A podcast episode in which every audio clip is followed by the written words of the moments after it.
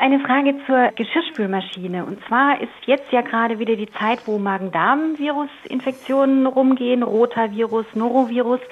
Und die Spülmaschinen, die haben ja oft ein Hygieneprogramm. Und mir ist nicht ganz klar, ob dieses Hygieneprogramm wirklich zur Bekämpfung von Krankheitserregern ausreicht oder ob es da mehr so um den Reinlichkeitsbegriff hygienisch sauberes Geschirr geht. Tausend Antworten. Die Spülmaschine ist eigentlich das Beste, was Sie machen können, um Geschirr sauber zu bekommen zu Hause. Okay. Und wenn Sie hygienisch auf Nummer sicher gehen wollen, nehmen Sie das Normalprogramm.